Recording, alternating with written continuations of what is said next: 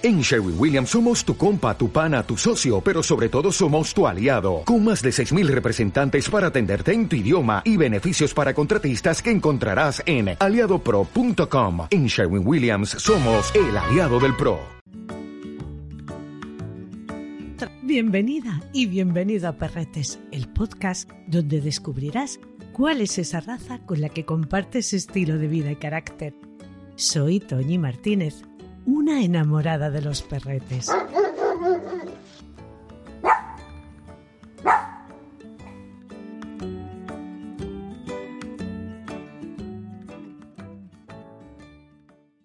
Cuentan las leyendas que cuando Noé seleccionó una pareja de animales de distintas especies, en el caso de los perretes, ellos fueron los elegidos para así ser salvados del diluvio universal.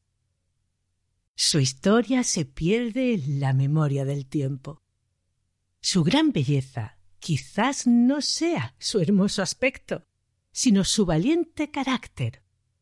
Hoy te hablaré del galgo afgano. Les podemos ver en monumentos, vasijas, pinturas y otras muestras artísticas datadas con más de ocho mil años de historia.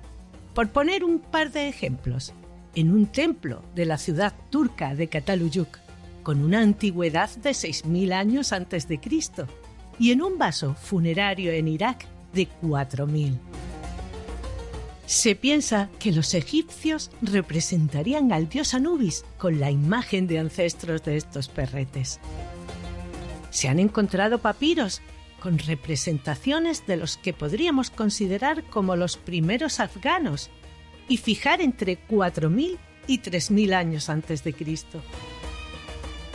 Se cree que les irían extendiendo por Mesopotamia los imperios asirio y sumerio, y que de ahí se moverían hasta Afganistán e Irán, desarrollándose en cada zona según el clima y la orografía como perretes nativos de la zona. Sabemos que su cuna fue lo que hoy conocemos como Afganistán, donde sus antepasados serían utilizados como perretes de caza por su gran potencia a la hora de correr detrás de las gacelas, zorros, chacales, liebres e incluso leopardos de las nieves. Cazaban solos o en pareja, haciendo equipo con humanos a caballo y halcones cabalgarían en la silla junto al humano para acercarse a los rebaños de gacelas y cuando al caballo le abandonaban las fuerzas, saltaría para continuar la carrera, mientras el halcón impedía que las gacelas continuaran su huida y así lanzarse contra ellas y atraparlas. Vigilaban también los campamentos de los nómadas a los que acompañaban y cuidaban de su ganado. Parece ser que eran tan valorados y apreciados que incluso un día al año hacían una fiesta en su honor y los adornaban con collares de flores, y que el que salieran del país no resultó nada fácil, ya que estarían considerados propiedad del rey y solo se regalarían a personas muy ilustres, y que aquellos que se atrevieran a quebrantar esta norma podrían ser condenados a pena de muerte. Se cuenta que incluso fueron causa de un conflicto entre Afganistán y Turquía, al ser obsequiado el embajador por parte del gobierno afgano de un ejemplar que éste vendería al zoológico de Estambul, lo que causaría una terrible ofensa para los afganos por haber sido un regalo de un valor incalculable que habría menospreciado.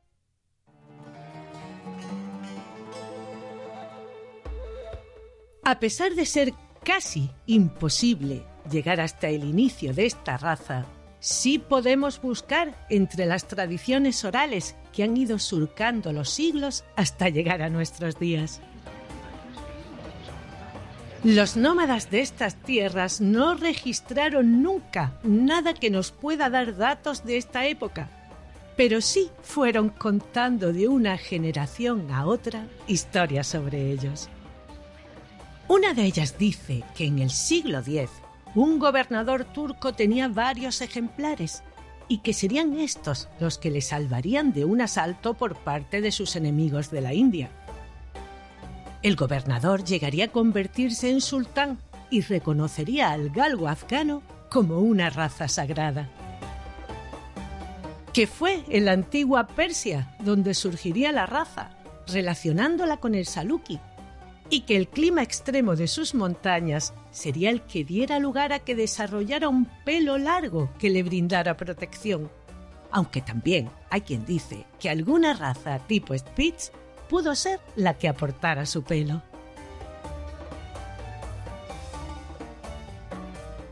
El señor Jackson Stanford investigaría y establecería una teoría basándose en unos manuscritos chinos en los que, según decía, había encontrado pistas que demostraban que provenían de perros de las estepas asiáticas y que llegarían hasta Afganistán unos dos siglos antes de Cristo, llevado por unos nómadas procedentes del norte de China.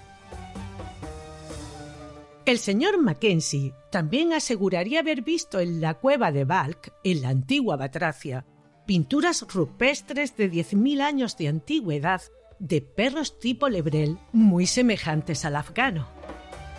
Lo cierto es que ninguna teoría hasta la fecha ha demostrado tener validez y mucho me temo que será un misterio difícil de resolver, pero que precisamente por eso despierta tanta curiosidad.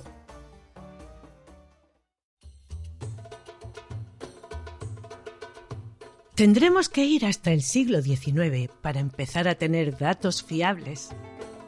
La primera ilustración que nos muestra a uno muy parecido a ellos, aunque algo más pequeño, es de 1813. En 1815 se publicaría un libro llamado Dogs, en el que se habla de un perrete al que ya sí podemos reconocer como un afgano, y del que nos dice que es un galgo completamente diferente a los conocidos hasta ese momento, de color dorado, que están cubiertos de un pelo largo y sedoso, que su cola es bastante peculiar y que su talla podría llegar a estar por encima de los 80 centímetros. No llegarían a Gran Bretaña hasta 1880 al finalizar la guerra entre afganos y británicos, algunos ejemplares acompañarían en su vuelta a Gran Bretaña a oficiales del ejército. El reverendo Bush, en los inicios del siglo XX, editaría una enciclopedia canina. En ella cuenta que en las regiones de Persia y Sistán era donde se encontraban galgos de pelo largo y de color leonado con cara negra. No sería fácil sacar a estos perretes de su país sin correr grandes riesgos. De ahí que solo les fuera posible conseguirlo a militares y altos funcionarios al servicio de la corona inglesa. En 1903, en el British Dog Magazine, aparecerían Mukmul y Moro II, junto a su propietario, el comandante Bell Murray, dos ejemplares que habrían pasado por la frontera rusa. En 1907, un ejemplar propiedad del capitán John Barf, llamado Zardin, ganaría todos los certámenes a sus cinco años de edad. Conservaba un carácter al que podríamos denominar como salvaje, indomable y guerrero, que junto a su belleza, su gran talla y su pelo largo y abundante le convertirían en la diana de todas las miradas.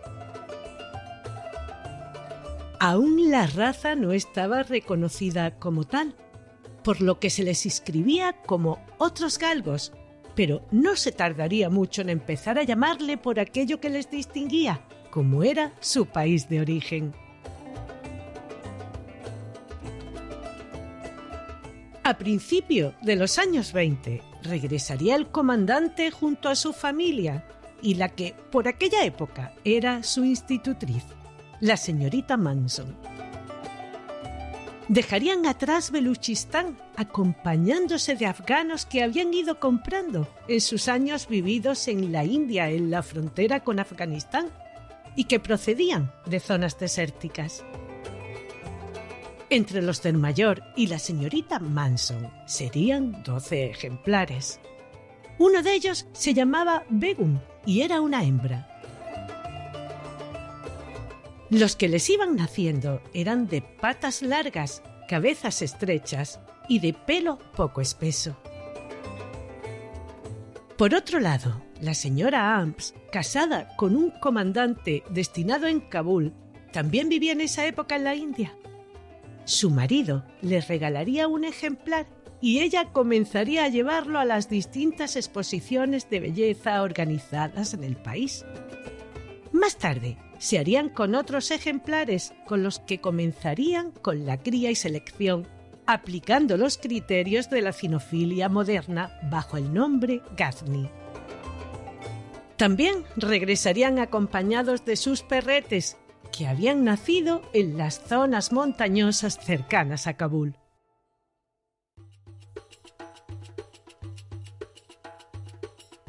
Los criados por el matrimonio Amps tenían las cabezas más grandes, eran algo más bajos y más recios y con un pelaje más denso. El mayor Amps indagaría en los orígenes de la raza recabando toda la información que le fue posible. Las diferencias entre estas dos líneas de cría daría lugar a discrepancias entre los seguidores de la raza, aunque nunca se establecería cuál era más correcto, ya que en ellos se encontrarían diferentes ventajas y cualidades. La señora Amps diría que era su línea, valiéndose de las revistas caninas de la época. Todo esto daría lugar a que la raza se hiciera más conocida, lo que incrementaría la afición por ella. Con el paso de los años, ambas líneas acabarían cruzándose, aunque de manera esporádica seguirían naciendo cachorretes que recordarían más a una línea que a la otra. Un ejemplar criado por el comandante Murray conseguiría ser el primer campeón en Gran Bretaña. Se llamaba Buckmal y era propiedad de la señora Manson. El matrimonio Amps, por su parte, criaría un macho que sería campeón, al que pondrían por nombre Sirdar, con un temperamento más abierto que los de la otra línea, que eran más despegados obtendría ocho certificados para este título, cuando los que se requerían eran solo tres. Dejaría su legado en la raza, al igual que lo haría Cam, quedando su esencia en la mayoría de las líneas actuales.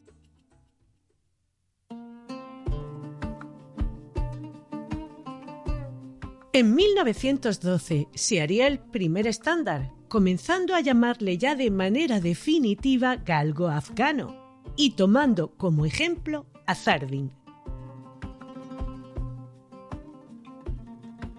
En 1925 se fijaría el estándar y el Kennel Club de Inglaterra la reconocería de manera oficial. Ese mismo año, Zardin regresaría a la India, donde moriría aunque siempre estará en la memoria de esta raza. La señorita Manson, en los años 20, los llevaría hasta Estados Unidos. Eran ejemplares de Murray y allí seguiría con la crianza bajo el afijo Kobe. Sería la mejor embajadora de la raza.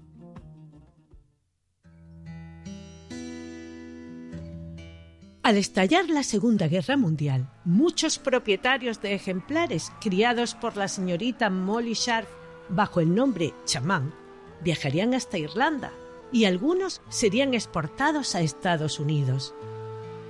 Otros, ante las dificultades para alimentarlos y mantenerlos, los sacrificarían. En los años 70 ya gozarían de una gran popularidad y comenzarían a ejercer como perretes de compañía. aunque por su carácter particular no fue demasiado bien entendido. Sería en los 80 cuando se llegaría a registrar en los libros de orígenes el mayor número de cachorros nacidos en Europa, y a partir de los 90 bajarían hasta lo normal entre perretes de tipo lebrel. Hasta Australia llegarían principalmente desde Gran Bretaña, aunque también habría importaciones de perretes nacidos en Estados Unidos. En la actualidad podemos disfrutar de unos perretes muy versátiles, con una imponente belleza y elegancia. Considerado dentro de los perretes tipo Lebrel como el más veloz en terrenos de gran dificultad, al que se le sigue criando y apreciando en todo el mundo. Países como España, Chile, Suecia, Australia y Estados Unidos están considerados como los principales en su cría.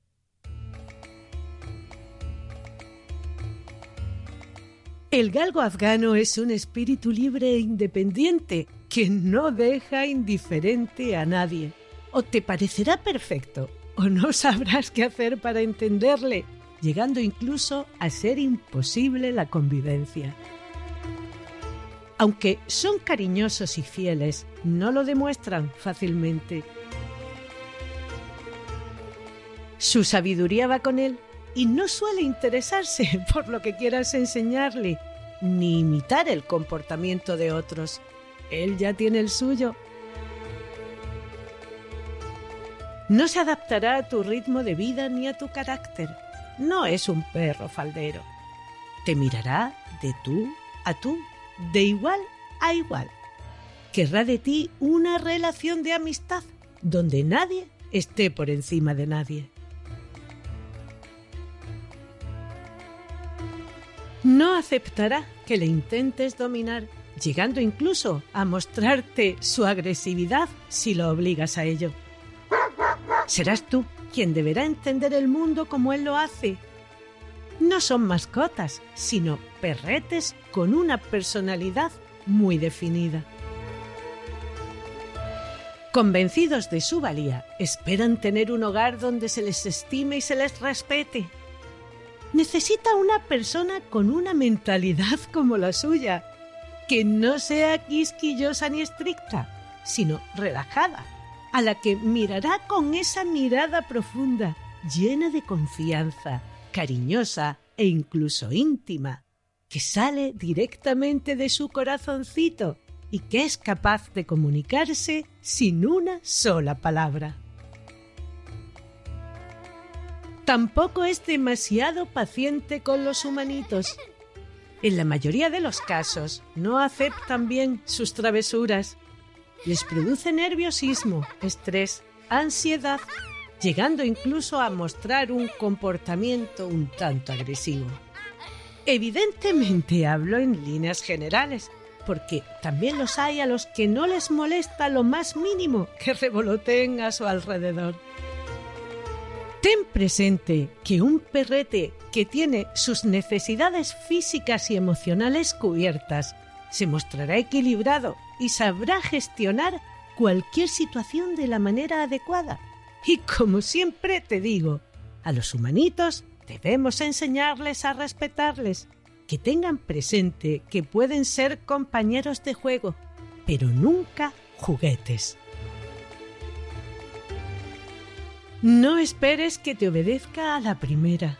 Analizará y decidirá si debe hacerte caso o no.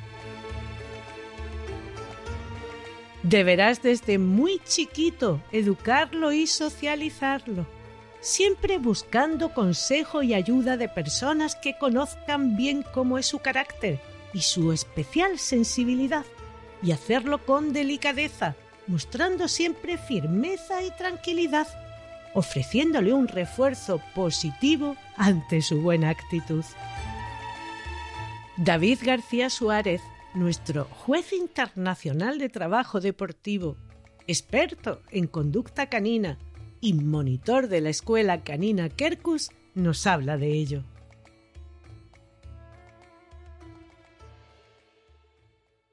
Para mí, estéticamente, quizás de los perros más impresionantes, sin duda.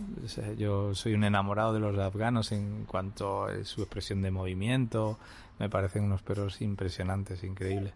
He convivido y hemos entrenado, no demasiados, pero yo he, tenido personalmente un par de afganos hace muchos años. Y son, son perros que tienen ese punto de lebrel. Son perros de su dueño, te puedes encontrar algunos más sociables, pero son perros que, que les gusta disfrutar de la relación, pero en grupos pequeños eh, sociales. Y son perros que son bastante primitivos en sus niveles motivacionales. Entonces es difícil encontrarte un perro que puedas motivarlo con el juego, sino que todo lo tenemos que hacer basado en motivaciones naturales, es decir, caricia y comida, ¿no? Son perros que echándoles la dedicación puedes conseguir una educación básica, pero son animales que están en, su expresión funcional eran muy especializados, ¿no? Unos perros muy interesantes históricamente, pero que no son sencillos, son perros para la convivencia y que yo los recomiendo para personas que sean especialistas, que conozcan bien qué tipo de animal se van a tener. Evidentemente son una maravilla, pero son perros que son específicos, ¿no? Para personas que sepan realmente qué tipo de animal es. En este tipo de animales siempre pues viene bien crear una, estructura comunicativa pero con unas expectativas ajustadas al tipo de perro, ¿vale? Y bueno, lo que os decía son perros que hay que tener un poco de cuidado en la relación social con otros perros y cuando desarrollan el instinto de caza. Y algunas veces puedes encontrar pues algunos perros un poco inseguros, ¿no? Que hay que tener cuidado y enfrentarlo a esa inseguridad y que no puedan introducir esa inseguridad en autodefensa.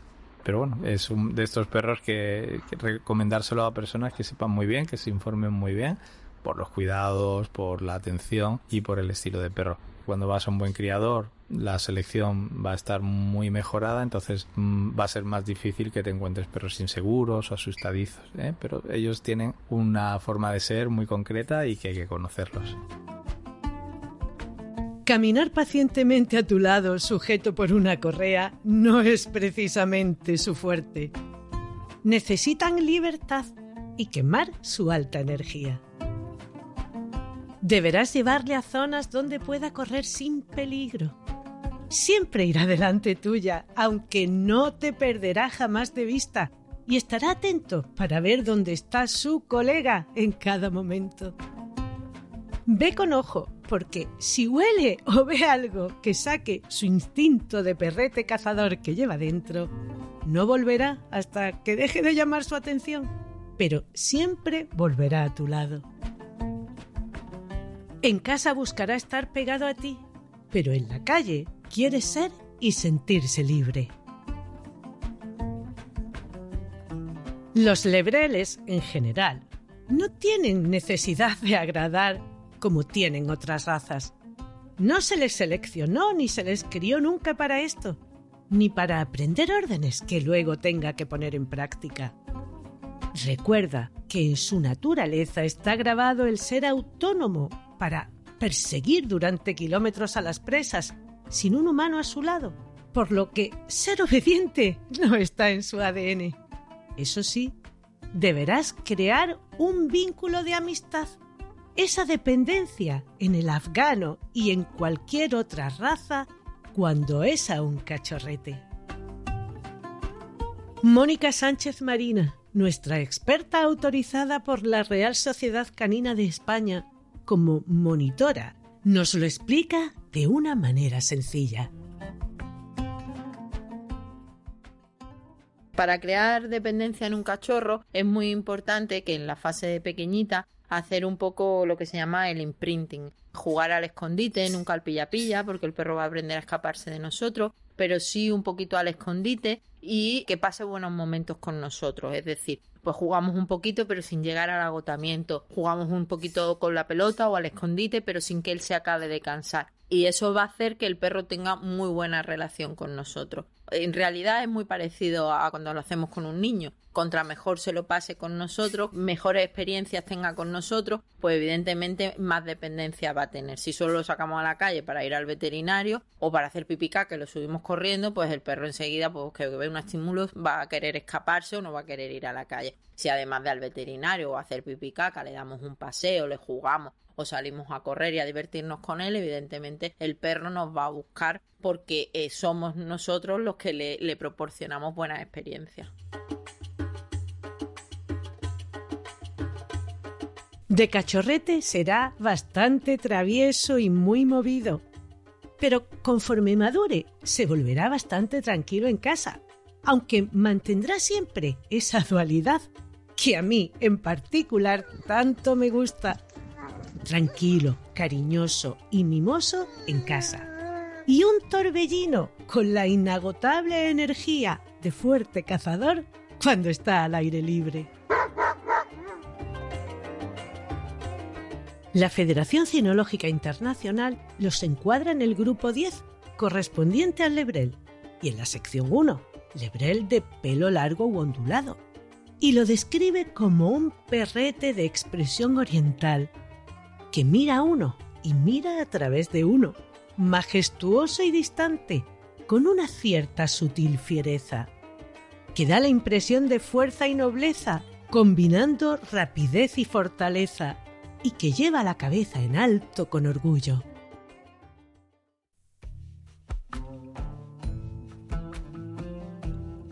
A primera vista nos encontramos ante una belleza salvaje, unos ojitos oscuros y casi de aspecto triangular.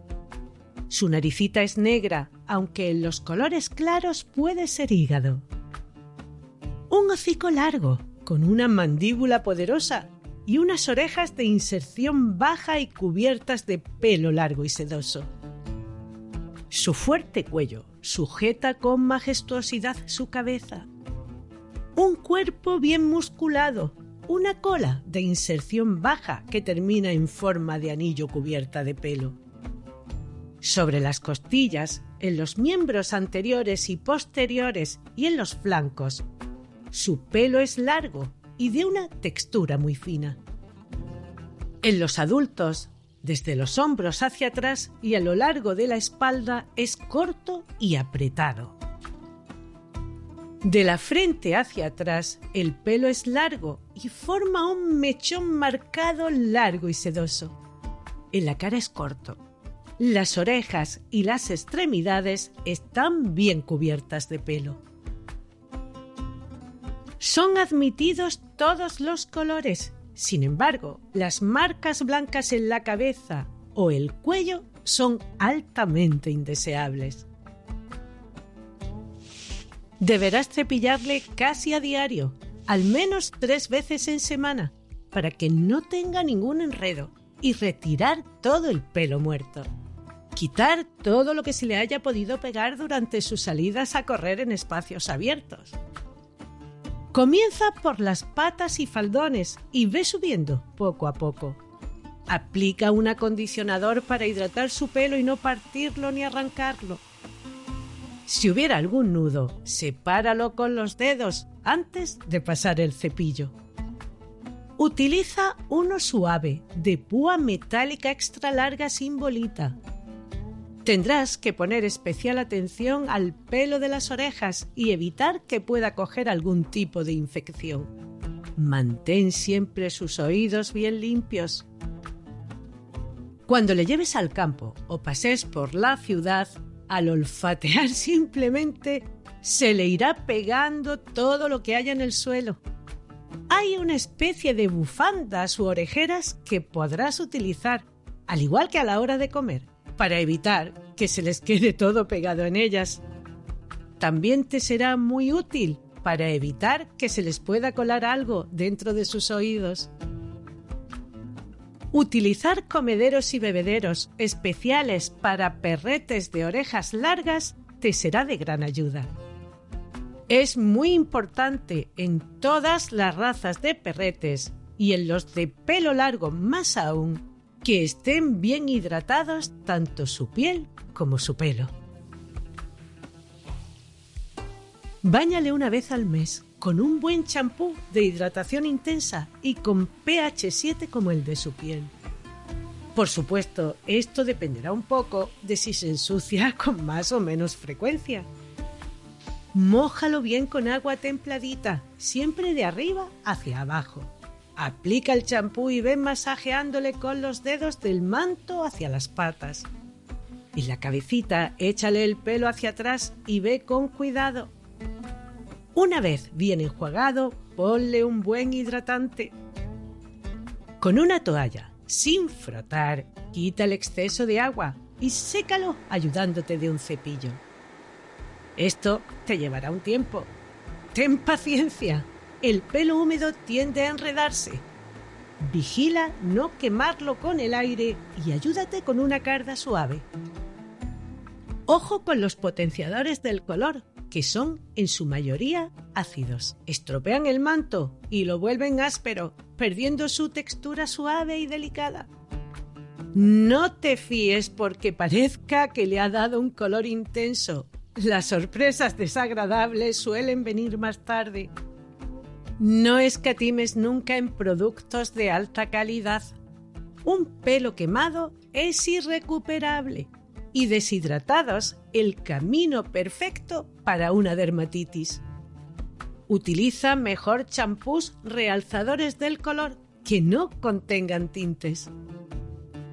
En la silla o parte superior del manto se les puede aplicar la técnica del tripping cuando se hacen adultos, pero es una técnica que hay que conocer muy bien. Revisa el largo de las uñas y si va a andar por suelos lisos como los que tenemos en casa, quita los pelitos que hay en sus pies entre las almohadillas. Mi consejo, que busques una buena peluquería especializada, donde le bañen y repasen a tijera zona como el cuello, brazos, patas, faldones y culete.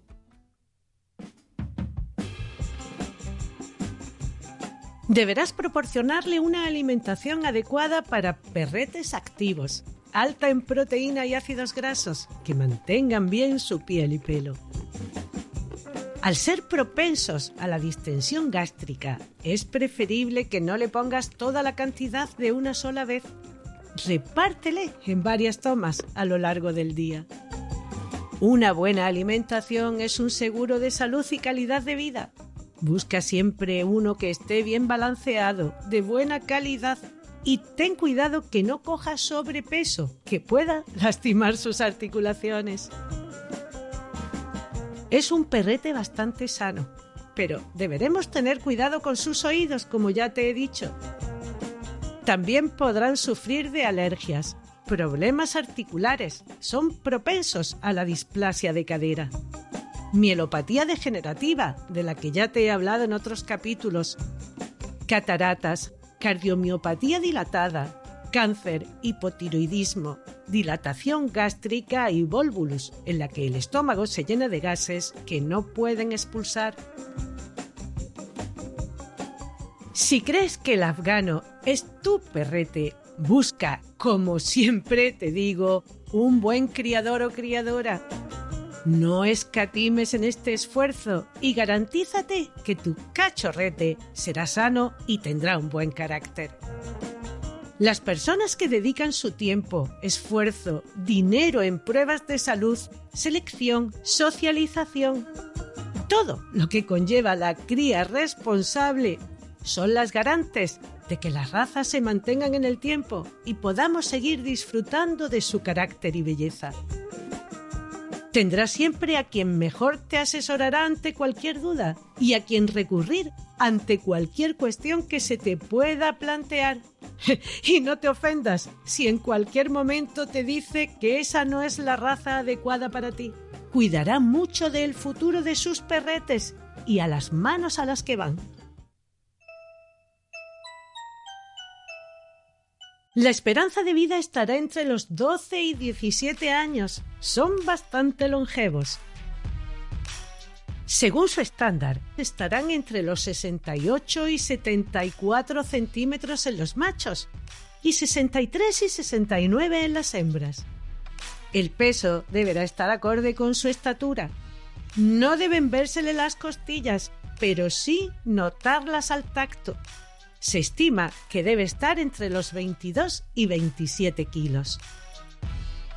Si va con tu personalidad el tener un perrete con un carácter independiente, si tienes el tiempo que necesita para darle una actividad diaria bastante considerable, para atender sus cuidados, y no te importa que te paren continuamente por la calle para admirar su belleza, esta hermosa criatura puede ser tu compañero ideal. Rafael Fernández de Zafra, juez de la Real Sociedad Canina de España y un incansable estudioso de las distintas razas, nos cuenta esas historias curiosas de estos elegantes perretes.